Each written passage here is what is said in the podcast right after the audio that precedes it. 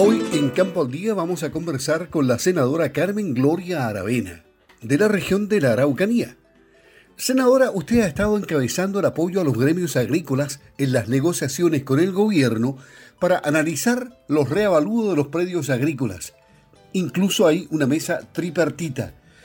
¿Podría indicarnos cuáles han sido los avances de esta mesa? Respecto a la mesa que se ha constituido, que fue a pedido del ministro de, de Hacienda, a través del subsecretario, en que hoy día prácticamente están todos los gremios agrícolas representados. Hemos estado trabajando ya desde mayo hasta ahora en analizar el reavalúo de los predios agrícolas, dado su aumento explosivo, que en algunos casos, al menos en la región de la Araucanía y en otras regiones del país, incluso supera el 300%, es que es una cosa escandalosa mirado al punto de vista que el promedio era normalmente 25, 40% cada cuatro años, que es cuando se hacen los avalúos.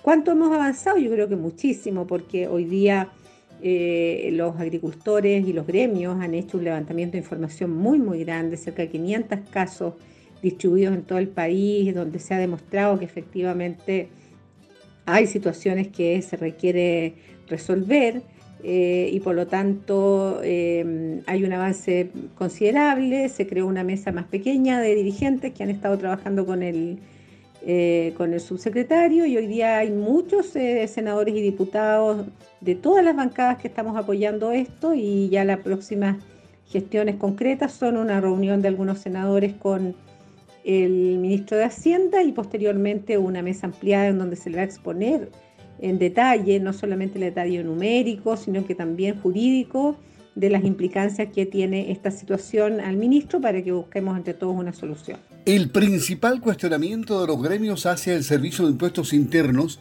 ha sido que su metodología no fue la correcta. Senadora, ¿podría usted explicarnos un poco más sobre esto? ¿Qué tan incorrecta o apartada de la realidad ¿Fue esa metodología? Respecto al, cuestionamiento de los gremios hacia el servicio de impuestos internos, claramente hay una preocupación eh, muy fundada, porque lo que se ocupó fue una metodología muy vinculada a la tasación comercial de los predios. Hay que entender que esto se hizo en plena pandemia, ellos partieron en septiembre haciendo este trabajo el año pasado, pero eso no justifica que solamente hayan considerado factores vinculados a las tasaciones comerciales tanto la venta de predios como también cierto las tasaciones en los bancos.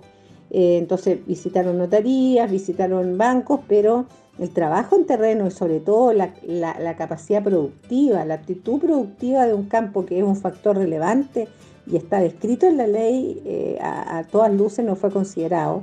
Y hoy día hay, hay suelos, digamos, que aumentaron con creces su tasación y son suelos clases 5, 6, 7. Entonces, la verdad es que la metodología no está clara y, nosotros evidenciamos que probablemente las circunstancias del país, el apuro, no lo tenemos tan claro, hizo que no se considerara un factor relevante para la agricultura chilena, que es la capacidad de producto del suelo. O sea, hoy día esto no, nunca fue considerada la tasación eh, una, una situación inmobiliaria, porque si eso fuera así, entonces estamos en el peor de los mundos. Ahora, frente a esta evidencia, ¿qué pasos serán lo que corresponde seguir? Pasos a seguir, ya lo decía, tenemos ya una pronta reunión con, el ministro que esperamos eh, implique resultados. Las peticiones de los gremios son eh, simplemente congelar la situación del 2020, mantener eh, los predios con las tasaciones del 2019 y tratar de revertir en parte las personas que ya han tributado, que ya han pagado impuestos, etcétera, impuesto a la renta, que puedan ver cómo se puede rectificar eso y devolverle lo que ellos han pagado de más. Pero es obviamente un anhelo y por sobremanera rectificar la metodología de trabajo y volver a hacerlo ojalá el próximo año de la mejor manera para evitar esta situación tan anómala. Y una buena pregunta, ¿qué pasará con aquellos contribuyentes que ya pagaron enormes sumas de dinero por el impuesto a la renta?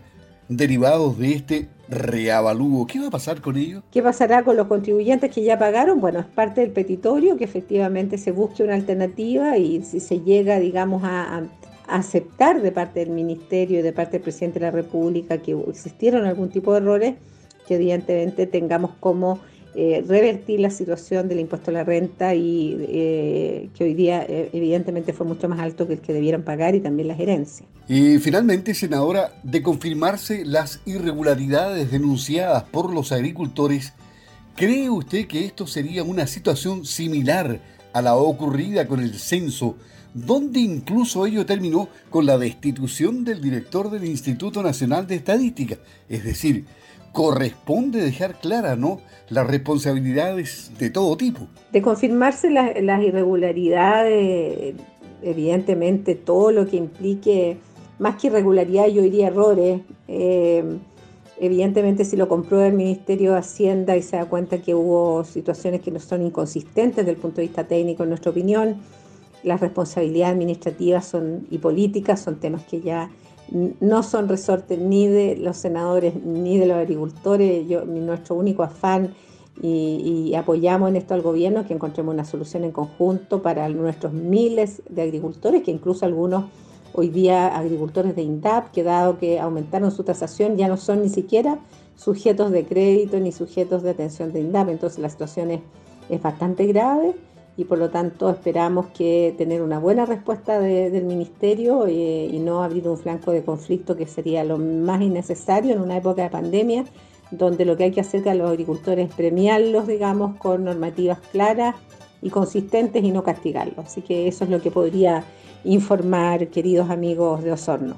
Bueno, le agradecemos a la senadora Carmen Gloria Aravena de la Araucanía el haber conversado con Campo al Día de Radio Sago.